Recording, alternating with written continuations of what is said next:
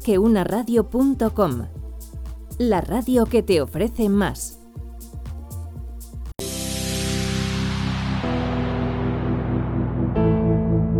El tsunami, tsunami, el tsunami no existe, no existe.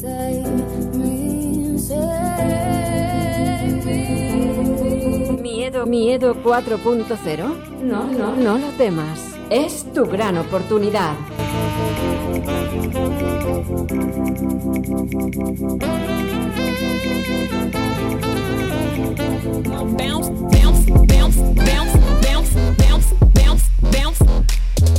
¿Qué tal? Buenas tardes amigos y bienvenidos a un programa más de El Tsunami No Existe, programa que dirige tan maravillosamente bien como siempre nuestra amiga Silvia Leal, que ya la tenemos al otro lado de la videoconferencia, ¿verdad? Por temas de COVID. ¿Qué tal? ¿Cómo estás Silvia? Hola Luis, pues muy contenta de estar aquí otra vez contigo y también con un amigo, como vas a ver que nos va a hablar de cosas súper interesantes. Así que, ¿cómo estoy? Pues muy contenta. Bueno, tú siempre eres una persona muy positiva, una persona que transmites felicidad y eso se agradece un montón, ¿eh? sobre todo en estos momentos. Oye, nos vamos al mundo de la tele, para mí un gran desconocido, cuéntanos. Bueno, sí, nos vamos al mundo de la tele porque aunque decía que estoy contenta, la verdad es que hago un esfuerzo por estarlo, porque dadas las circunstancias es complicado, ¿vale? Y todos sabemos que uno de los ámbitos que más se han visto afectados han sido los medios de comunicación y la televisión. Yo me pregunto si en contenidos y también en la manera de trabajar. Y entonces he invitado a alguien que nos acompaña por segunda ocasión, a Luis Sanz. ¿Le recuerdas? Pues yo es que tengo una memoria nula, pero voy a hacer el, esfuerzo de acordarme, ¿vale? Pues mira, es un hombre, como vas a ver ahora, simpatiquísimo, que lleva toda la vida en, en, medios de comunicación y en televisión, ha estado en televisión española, ahora nos lo dirá él, cuántos años, cuántas décadas, y un hombre que sabe muchísimo sobre todo esto y que de hecho es el que organiza los desayunos son muy conocidos en, este ámbito que se llama TM Broadcast, pero bueno, mejor que nos lo cuente él, ¿no crees? ¿Le damos paso? Pues venga, fantástico. Tenemos a Luis Sant, ¿verdad? Al otro lado de la línea. Sí, aquí estoy. Buenos días. Muy buenos tardes. Días. Buenas tardes. Bueno, buenas ¿qué, tardes. ¿qué te parece tu presentación? ¿Cuántos años has estado en televisión para que te ubiquemos bien en, este mundillo? Bueno, si te refieres eh, a televisión española, pues primero estuve 20 años y después he colaborado otros seis o siete, pero vamos, en el, en el mundo de, digamos, de la tecnología de televisión no llevo, llevo alguno más, concretamente 56.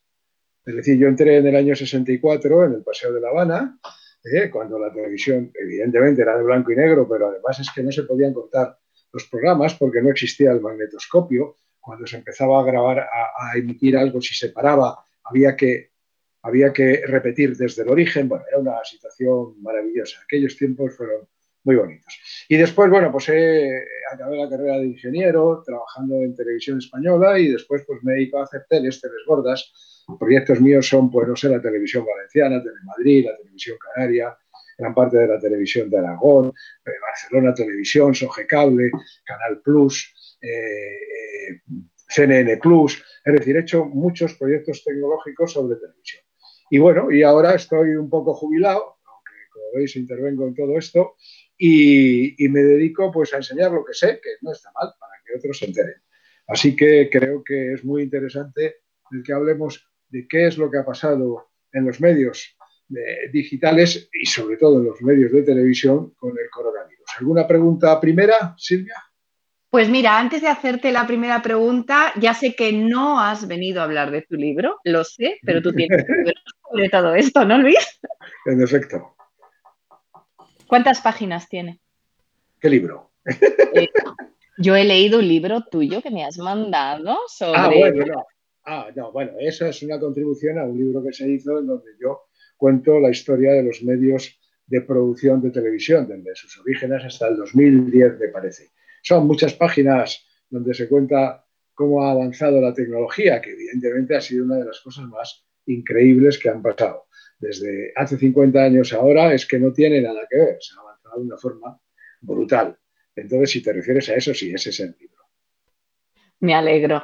Y entonces vamos a empezar con la primera pregunta e iré, tirándote de, la lengua sobre este tema.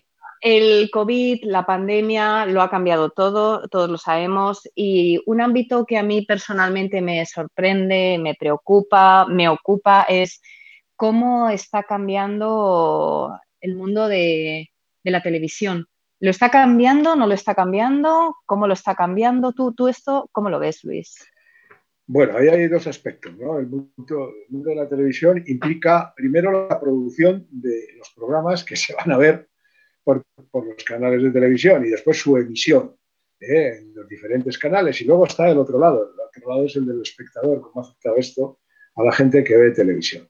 Yo me quiero centrar primero en la primera parte y realmente la influencia del coronavirus en el mundo de la media ha sido brutal. Es decir, antes de existir el coronavirus, los programas de televisión se producían en los centros de televisión.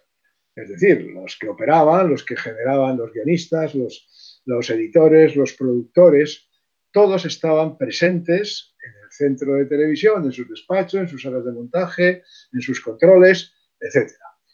Eh, solamente se empezaba a trabajar a distancia en la producción, sobre todo de deportes, porque las unidades móviles empezaban a sustituirse por una producción remota. Es decir, en vez de llevar una unidad móvil que tenía, pues no sé, 15 cámaras y además pues había un camión, un camión de reserva, tenía que ir el organizador, el regidor, el ayudante, tenían que ir los operadores, tenían que ir los técnicos que instalar, pues eso que es pesadísimo se empezaba a cambiar gracias a la existencia de la fibra óptica y, ahora ya con el 5G mucho más, más fácilmente, de tal manera que lo que se enviaba eran las cámaras y solo las cámaras. Y, lo que se producía en las cámaras se controlaba desde el centro de producción. Es decir, el realizador podía estar a 500 o a 1000 kilómetros de donde estaban las cámaras. Él editaba allí, él producía allí, él realizaba allí, computaba las cámaras. Esto ya se ha empezado a hacer. Bueno, hay compañías como MediaPro que lo llevan haciendo desde hace 6 o 7 años. O sea, pero bueno, e, e, era una forma que la gente se iba incorporando a la producción remota poco a poco y tal, pero viene, viene el COVID. Y al venir el COVID, de repente se dan cuenta que la gente no puede seguir trabajando en el centro, tiene que trabajar desde fuera, desde su casa.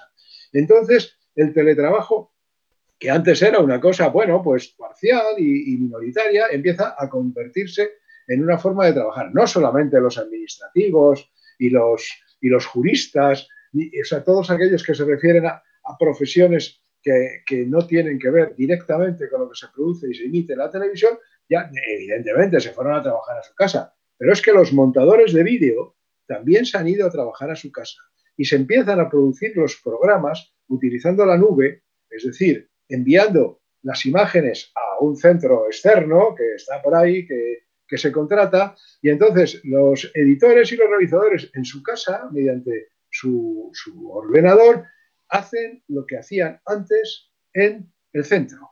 Es decir, la primera incidencia del COVID es que se ha producido una expansión brutal del teletrabajo en la producción de programas.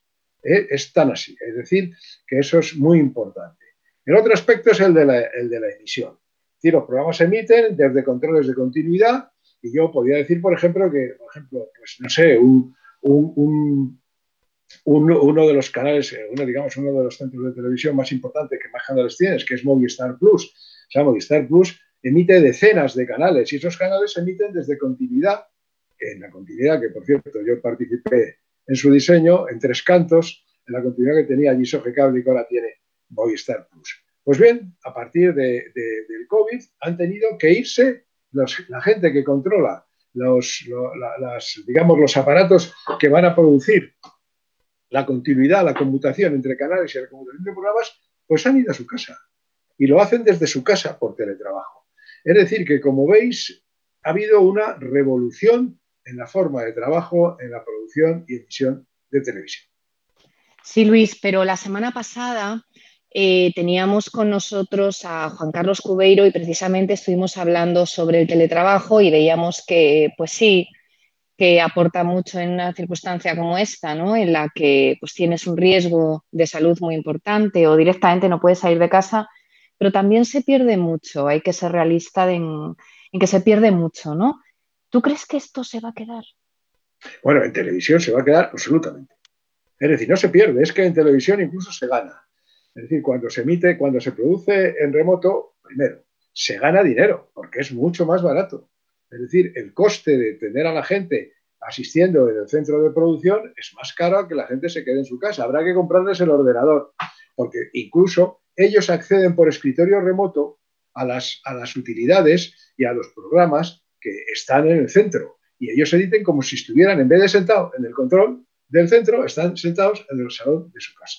Es decir, eh, en, la, en, este, en este desayuno de trabajo que has comentado que hicimos hace, hace poco, eh, hace un par de semanas o tres, en donde asistieron la, eh, la, directora técnica de Movistar Plus, el, jefe del área técnica de Televisión Española, el director técnico de Canal Sur, el director técnico de Castilla-La Mancha Televisión, el, el, director técnico del grupo de producción Secuoya. Ahí se vio claramente que todos ellos estaban encantados con la producción en remoto, con el teletrabajo en producción pero vamos, encantados. De tal manera que ante la pregunta, ¿y pensáis que esto ha llegado para quedarse? Dijeron, se quedará. Y lo que es bueno es que se ha quedado cinco o seis años antes de cuando se iba a quedar sin el COVID. O sea que sí que, sí que es positivo esto en este medio.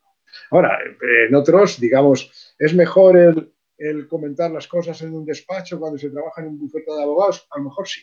A lo mejor es más fácil el, comentar casos en un bufete de abogados entre los que están en varias mesas reunidos, que cada uno en su casa y utilizando el Zoom o el Meet o el Google o el, o el Teams para conectarse. Probablemente ahí sí que se pierde una, una, forma de trabajo que podría ser más interesante. Pero eso no ocurre en la producción en televisión. La gente trabaja individualmente y no necesita hablar con el de al lado para hacer las cosas. Necesita hablar de cosas suyas, pero para eso están otros, otros momentos.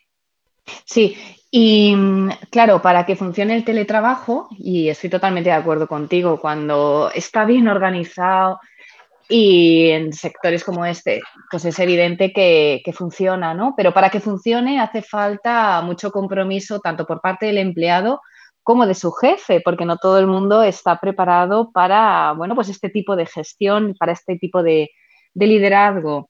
¿Cómo están los ánimos en, el sector? ¿Cómo está el empleo? ¿Cómo está desde un punto de vista de, recursos humanos el sector en este momento después de la pandemia? Bueno, eh, si hablamos de cifras, pues no, tengo los datos. No, no han hecho las teles en, la producción y emisión de programas no han hecho no han hecho ERTES, ¿no? No, no, no conozco casos donde se haya tenido que, que llevar a su Lo que han hecho es mandar a la gente a su casa a trabajar.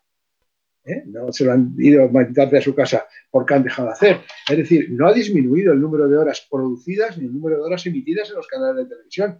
Yo te puedo asegurar que yo percibo que han aumentado. Es decir, como eh, la, pandemia eh, ha obligado o, digamos, ha, permitido que la gente esté aburrida en casa, pues ve más televisión. Eso implica que se produce y que se produce bien habéis visto las series que está produciendo los, las, plataformas como Netflix o como HBO, etcétera. Bueno, pues cada vez producen más porque hay más gente viéndolas.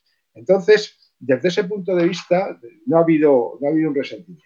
Yo a, este, este, personal que os he dicho que hicimos el desayuno de trabajo, le, les preguntaba, ¿los responsables de la edición plantearon algún tipo de inconveniente? ¿Aceptaron bien la forma de trabajo? Y todos me dijeron que estaban encantados. Es decir, que no tenían ningún problema, como veían que, no, el empleo no, se veía perjudicado, pues eh, no, no, no hay, es decir, eh, colectivamente no se ha visto inconvenientes en los centros de producción y emisión de televisión. Y para quien tenga. Ay, perdona, Luis. Perdona, no, si, me permites eh, hacer una, pregunta. estás hablando mucho del tema de teletrabajo que viene a imponerse en el tema de la televisión, pero sin embargo hemos visto estos días una noticia que se va a construir en Tres Cantos, en Madrid, pues una pedazo de producción tipo como existe los eh, estudios en Roma y, bueno, una ciudad de la imagen nueva, ¿no? Eh, eso viene a sí, eso, un poco. Eso es una iniciativa del Grupo Secuoya, que ha vendido el 40%, Raúl Verdonés, que es su, su fundador, ha vendido el 40% de las acciones a un grupo, un grupo inversor que, que ya, ahora mismo ya el Grupo Secuoya tiene un centro en Tres Cantos, que además es de donde eh, se, lo, tiene, digamos, se lo tiene no cedido, se lo tiene alquilado a Netflix para que Netflix produzca series en España. Y ahora lo que va a hacer ese grupo nuevo inversor es crecer la producción. Ahora, pues sin COVID. Si hay COVID, allí habrá muy poca gente. Estarán trabajando en su casa. No sé si lo has visto tú, Silvia, eh, las, noticias, ¿no? Van a hacer un mega complejo de producción, con centros comerciales, en fin, eh, el más grande de Europa, ¿no? Se dice, Luis. Sí, eh, bueno, la idea es muy grande. Si quieren hacer una universidad, quieren hacer, bueno, cantidad de cosas. Bueno, habrá que esperar. Y seguimos hablando de trabajo y ahora de empleo también, pero vamos a darle una vuelta. Hablabas de la digitalización de estas tareas y yo te quería preguntar, para aquellas personas que se sientan atraídas por todo esto, ¿es eh, una profesión de futuro? ¿Cómo ves la entrada de la tecnología en este sector? ¿Puede automatizar muchas de las cosas que se hacen? Sin duda, ya se están automatizando. Es decir, cada vez más eh, eh, la, labor humana en estas, en estas tecnologías consiste en planificar ¿eh? en planificar y hacer un buen esquema de trabajo y después el trabajo se automatiza mediante herramientas, tanto software como hardware, se robotiza, es decir, ahí hay muchas, ahí se ve, se ve ahora mismo, si, si vosotros veis un, un, informativo de cualquier canal, veréis que de repente está el presentador y no solamente hay pantallas detrás, donde se ven las cosas, que eso hace mucho tiempo que pasa, sino que de repente aparecen cosas delante, delante de los, de los presentadores. Eso no está en el plató, eso utiliza la realidad aumentada que cada vez se utiliza más. Es decir, el uso de la realidad virtual y la realidad aumentada es cada vez más frecuente en estos, en estos medios. Y eso, aparte de mejorar la presentación y la información, hace que haya más profesiones que se dediquen a la automatización de los, de los recursos. Yo creo que va a ser muy positiva la digitalización para aumentar tanto la calidad como la forma de trabajo. ¿Y qué piensas de la llegada de tecnologías como la inteligencia artificial que antes de que se empiece a producir una película o una serie de televisión es capaz de decir qué éxito, qué éxito va a tener y si merece o no la pena incluso hacerla? Bueno, pero eso no afecta, no, afecta directamente a la producción, afecta a la decisión de hacer algo. Evidentemente la inteligencia artificial y como tú bien sabes y el Big Data son tecnologías que van a permitir el pronosticar qué puede pasar. Eso es muy importante. ¿eh? muy importante. No consiguen hacerlo con la meteorología, a pesar de todo, pero sí pueden hacer lo que tú dices. Es decir, se puede hacer un análisis con Big Data de cuál es la respuesta de la audiencia para determinados tipos de contenidos y llegar a la conclusión de que el guion que me acaban de presentar pues no interesa producirlo porque no, la inteligencia artificial nos dice que va a tener poco éxito. Sí, sí, yo creo que eso es importante. Y hablando de los contenidos, Luis, ¿Ha afectado el coronavirus a, los contenidos que quiere ver el espectador o al que decide sacar una cadena? Yo no, tengo datos, pero creo que no. O sea, yo, noto que las cadenas siguen informando. Bueno, el, propio coronavirus es un elemento de, emisión brutal, ¿no? Hay algunas cadenas como la sexta que se han montado el coronavirus y no se han bajado todavía de él. Y crece su audiencia, incluso les han dado premios por el tratamiento que hacen pero realmente yo creo que, a la gente le sigue interesando el mismo tipo de cosas que le interesaba antes. Yo creo que le interesan más cosas, puesto que tienen más tiempo para estar en casa delante de la pantalla, pero no creo que afecte a los contenidos. Razonablemente, el propio COVID es un generador de contenidos. Ahí sí, cuando esto se acabe, si se acaba alguna vez en 15 o 20 años, pues esto desaparecerá. Pero desde luego, yo no noto ciudadano no noto. ¿Tú lo notas? ¿Tú lo notas, Silvia? ¿Eh? Pues yo algunas veces creo que sí, otras veces no lo tengo tan claro y, la verdad es que yo creo que sí que tendríamos que tener unos medios de comunicación que intentasen educar un poquito más, porque lo hablábamos también el otro día con Juan Carlos Cubeiro, yo creo que ahí nos falta, nos falta una vuelta, pero entiendo que eso vaya en contra de las audiencias, ¿no? Entonces, por eso la pregunta, Luis, ¿tú cómo lo ves? Bueno, ya te he dicho que creo que, digamos, la pandemia no ha afectado a la forma de producir ni a la forma de emitir ni, y, en general los contenidos, salvo los propios contenidos generados por la pandemia, que es una fuente de información brutal. Es decir, no sé, que, cada vez, ahora, dentro de nada habrá varias series que hablen de la pandemia, seguro. Entonces, eh, desde ese punto de vista, sí. O sea, que yo creo que la incidencia fundamental ha sido eh, eso, el propio protagonismo del COVID y de la pandemia. Ahora, las novelas no son diferentes, las series no son diferentes. Yo creo que se siguen, ha aumentado el número, es decir, yo, yo estoy yo estoy en Netflix y, veo que cada vez ofrecen cada vez más cosas. Eso quiere decir, pero no diferentes. ¿eh? Son los mismos perfiles, pero cada vez más cantidad. Eso es lo que yo creo que ha, que ha afectado en la cantidad de lo que se emite y se produce porque se necesita más. Esa es mi opinión. Y hace unos días empezó a circular por ahí un, un, estudio o una serie de noticias que decían que la Universidad de Oxford eh, ponía los medios de comunicación españoles entre los menos fiables de Europa. Bueno, exactamente decía que eran los menos fiables. ¿Qué opinas de esto? ¿Menos fiables desde qué punto de vista? Desde la transmisión de noticias, más de informativos. esto te lo pregunto más, Luis, como... De la veracidad. sí. la veracidad. No, bueno, yo creo que, bueno, espectador, como ciudadano, me lo preguntas como ciudadano, ¿no? como ciudadano y como espectador. Sí, que aquí tenemos, tenemos un problema, es decir, que la, politización de los medios de comunicación es evidente. Es decir, los medios de comunicación no son libres, porque, primero, no son libres ideológicamente y, segundo, no son libres económicamente. Es decir, eh, si la gente pregunta, oye, eh, eh esto, la, cadena 13, ¿qué es? Rápidamente la gente te dice lo que es la cadena 13. ¿eh? Hombre, eso no es de derechas, parece que es de derechas, ¿no? Eh, un periódico como Que Diario una, o como La Razón, ¿no os parece que es de derecha? Pues sí, yo creo que sí que es de derechas. O una, una emisión como La Sexta, eh, la mayor parece que de izquierda, pues sí, parece que de izquierda. Es decir, la gente, la gente tiende a escuchar y a ver aquello que se identifica más con su forma de pensar. ¿Y eso es por qué es? Pues porque, porque se ve la forma de pensar. Es decir, si a eso se refiere la, cosa esta que hemos dicho del estudio que se ha hecho en Inglaterra, pues van a tener razón. Es decir, yo no sé cómo se emite, yo creo que esto pasa en todos los sitios. Lo que pasa que aquí, con esta, con esta historia de que el español lo que le gusta es la bronca, pues cada vez hay más bronca y esa bronca se transmite a los medios de comunicación y así, así nos va. Es decir, cada vez la gente pues cree menos, cree menos en lo que oye y en lo que ve, porque no sabe muy bien por qué se dice. Entonces, la, y Luis, dime.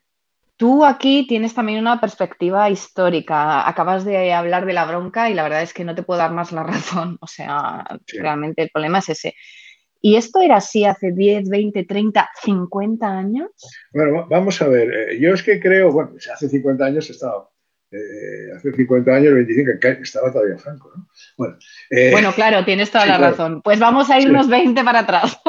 Vamos a ver, yo creo que la, cuestión, la cuestión es clara. Es decir, eh, hace años, cuando empezó después de la transición, que fue evidentemente un éxito de la política, aunque no era la transición que, por ejemplo, a mí me, gustaría, me hubiera gustado, me hubiera gustado otra un poquito más, más profunda. Pero bueno, eh, lo cierto es que la gente que, hizo la transición, y, bueno, y, a partir de aquel momento la gente que, que, trabajaba en las cortes y que hablaba en las cortes, no tiene nada que ver con esta gente. Aquellos eran, yo diría, sin faltar el respeto a nadie, más ilustrados. Yo recuerdo, como si fuera hoy, los debates que había entre dos personas. El, eh, uno de ellos, que era, representaba a la derecha, que era, como, que era el padre de este que fue, ay Dios mío, ayer lo vi en la tele y se me ha olvidado, el que fue alcalde de Madrid, ministro de Justicia, ¿cómo se llamaba él? Ruiz Gallardo. El Ruiz Gallardo. Bueno, pues Ruiz Gallardo, padre, tenía unos debates con Antonio Sagaseta, que era del Partido Comunista Canario, que daba gusto oírles. No se insultaban, no, no, no, no se metían entre ellos, sino que planteaban alternativas ideológicas fundamentales. Bien, eso se ha perdido.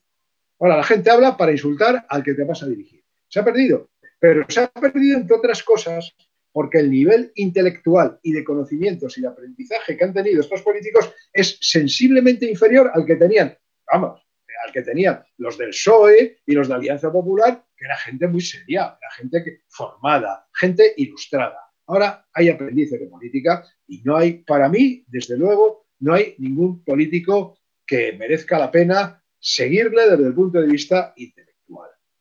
¿Vosotros conocéis muchos que sigáis intelectualmente? Os digo a los dos, Luis y Silvia, contestar algo. Yo te confieso que a mí también me cuesta. Claro. Hombre, el nivel obviamente ha bajado radicalmente. Estamos ante una. Bueno, pues antes había muchos catedráticos, me llamaba mucho la atención, gente de muchos años de experiencia. Ahora entrar a la política es muy barato y obviamente cuanto más barato es, pues más bajas el nivel. Eso está claro y es eh, se puede ver y demostrar. Y cuanto más ruidoso, mejor te va, y eso también es un problema. No, no, yo no estoy de acuerdo con que cuanto mayor ruido, mejor te va. Es decir, eh, a mí, mi, mi, experiencia personal es que cada vez oigo menos lo que dicen. No me interesa, porque como sé qué es lo que van a decir y por dónde van a tirar, es decir, yo ya he renunciado a oír a bastantes políticos del Parlamento. Cuando coge la palabra me voy a otra cosa, no me interesa. Es decir, porque no me van a... Sé que lo que van a decir es, ¿qué es lo que ha dicho ese que me opongo? Bueno, no puede ser, no puede ser. Es decir, realmente eh, es muy triste. Es muy triste y bueno, pues así es la vida. Nos ha tocado vivir este, este periodo, pues ahí estamos. Oye, Luis, yo, tengo una, pregunta para los dos o una reflexión. Eh, estamos hablando de medios de comunicación, de tecnología, de producción. Y, bueno, pues vemos que hay mucha inversión, ¿no? Pero ¿qué opinas de los nuevos eh, habitantes de Andorra? Es decir, de esos youtubers, streaming, que, streamers, que por ejemplo hoy, hoy va a haber uno de ellos que hace una presentación y se espera que tenga medio millón de, de, bueno, pues de espectadores en vivo a través de una simple webcam en su habitación y emitiendo en directo. Esto para los profesionales de la tele como tú, que llevas tantos años, eh, debe ser desmoralizador, ¿no? Como lo que comentabas antes de la, de la política, pero llevado a tu profesión. Vamos a ver, eh, eh, es un... Sí, sí, mi opinión es muy clara. Por un lado está la, digamos, la, falta de solidaridad y la falta de compromiso y la poca vergüenza de aquellos que buscan dónde pueden pagar menos impuestos para irse. que emitan allí, que dejen de, que dejen de estar aquí, que emitan allí y que vivan allí y, ya está, y que se, den de alta en el país, que se nacionalicen y que nos olviden. Y luego, por el otro lado, está la estulticia de la juventud. O sea, seguir a, esta banda de elementos, pues es terrible. por ejemplo, lo de Twitch. Lo de Twitch es algo terrible. Es decir, es una cosa, eh, ese canal, eh, yo creo que hace un daño infinito. Pero bueno, ahí están. No pasa nada. Tengo muchos tacos y a lo mejor estoy condicionado pero desde luego creo que así no vamos, bien. Esa es mi opinión. Pero eso acabará con la televisión, porque por ejemplo mis hijas, eh, hablabas de Twitch, efectivamente, a mí me parece, bueno, pues eh, casi eh, abominable, ¿no? Comparado con la televisión, pero mis hijas no saben lo que es Telecinco. Sin embargo, saben quién es el youtuber, tiktoker o Twitcher, no sé ni cómo se llamará, ¿no? O sea, el consumo de la gente joven ha cambiado radicalmente sí, sí, había que ver por qué, porque quien ha promovido eso no es la gente joven, quien ha promovido eso son los que alimentan a los youtubers. ¿Por qué gana el Rubios 5 millones de euros al año? Pues hay gente que se los paga, se los paga por la publicidad. Es decir, si no hubiera publicidad para youtubers, no habría youtubers. Si tu hija no seguiría eh, básicamente a, ese personal. Evidentemente, o sea, aquí tenemos toda responsabilidad. No solamente tienen la culpa ellos, tienen la culpa ellos, sí que diremos que tienen culpa, pero sobre todo tiene la culpa quien les paga y que les promociona y que les sirve. O sea, de verdad, lo de los, lo de los influencers. Es que es una cosa, absolutamente, este mundo está, está fuera de, toda forma. ¿Y qué opinas de qué opinas Luis de, Italia, que ha cogido y ha cerrado TikTok unos cuantos días por el posible suicidio de una chica, una niña de 10 años, ¿no? Por un reto de estos de, de la red social esta. ¿Es la solución? Eh, ¿Ir cerrando cosas? Bueno, si, si falta, digamos, si provocan eh, problemas serios o incumplen las leyes, evidentemente hay que rezarlo, hay que cerrarlo. La libertad de expresión, eh, eh, si uno quiere salir sacándose los mocos en una sesión de TikTok, pues que se lo saque, nadie. Si hay quien que lo ve, pues que lo vea. Pero no creo que eso haga daño. Lo que hace daño son los influencers. Los influencers, los youtubers son parte de los influencers y evidentemente eso sí hace daño. Hacen daño porque la gente le sigue miméticamente, miméticamente. Es decir, uno en Estados Unidos los hay, claro que los hay. Un influencer fundamental, por ejemplo, el que salió en el asalto al Capitolio con los cuernos esos de, ese es un influencer y ese lo que dice le siguen a rajatabla sin la gente que le sigue pensar si lo que dice es verdad o no es verdad. Es igual. Lo importante es que lo dice este que me, que me convence. Pero así, es decir, mi opinión cuál es, estamos mal. ¿Y tiene que meterse el medio de comunicación tradicional en, a competir con ellos directamente? Porque te digo, esta tarde se espera... ¿cómo van, a, competir? Twitch es un canal por Internet. ¿Cómo va a competir Tele5 o la Sexta con un canal por Internet? Emitiendo directamente sus contenidos a través de esa misma plataforma, ¿no? Para intentar Lo hacen, lo hacen. Ambos, ambos canales tienen... Mira, mira el A3 Premium. ¿eh? Eso es emitir los contenidos por Internet de una forma brutal y me parece que, que es una, una solución bastante interesante. Pero bueno, vas a comparar una película que pueda producir uno de estos canales con las tonterías que hacen estos chicos en Twitch. Esto no tiene nada que ver. No, no, no, pueden competir con eso. Con eso, porque no es que compitan dentro de... Tendrían que hacer las mismas tonterías para competir. Entonces sí competirían. Pero haciendo cosas serias no se puede competir con las tonterías.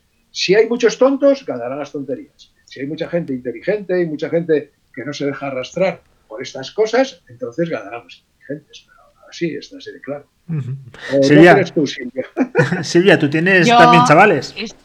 yo la verdad es que a mí es un tema que me deja perpleja y creo que la clave es lo que decía Luis, mientras se siga pagando tantísimo dinero en publicidad a personas que utilizan su influencia para decir tonterías o para provocar pues lo que le pasó a esta niña, la muerte por asfixia, pues la verdad es que creo que tenemos un problema. Entonces sí que creo que habría que, que empezar a meter mano ahí regularlo muchísimo más pero bueno, creo que esto es un debate que nos vamos quedando sin tiempo y cómo hemos disfrutado, ¿no? Luis, ¿tú has disfrutado? yo sí, estoy encantado, encantado de esto. Ya se acabó el tiempo, no me digas. Sí, sí, sí, lo que me sorprende es que no nos echen.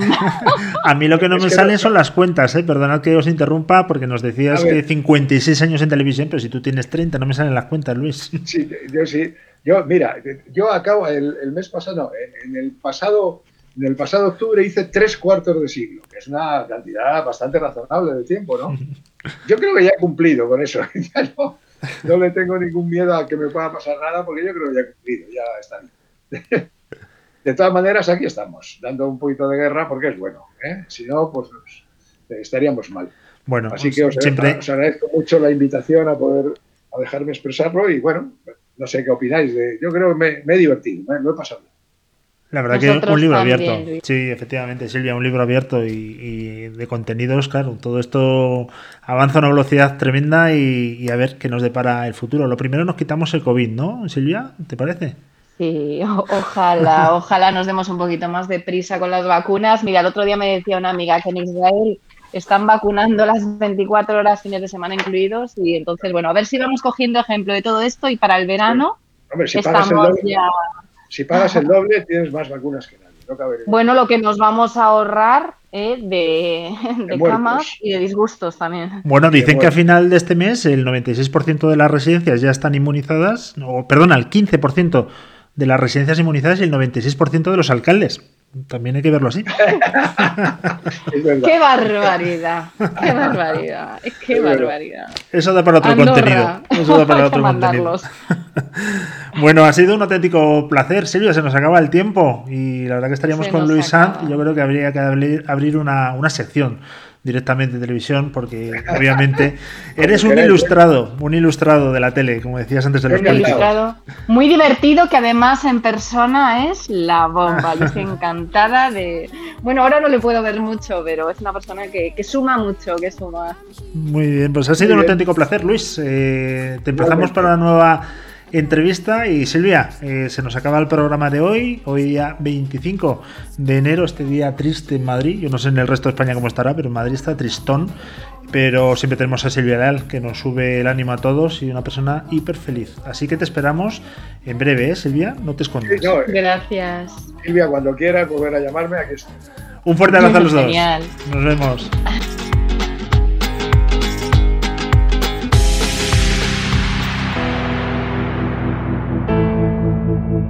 Tsunami, tsunami. El tsunami no existe, no existe.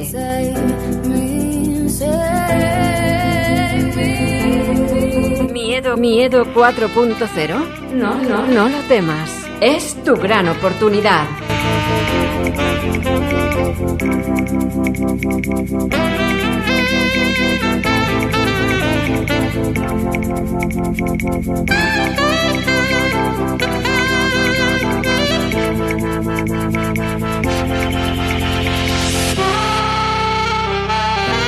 Miedo cuatro punto cero, miedo cuatro punto cero.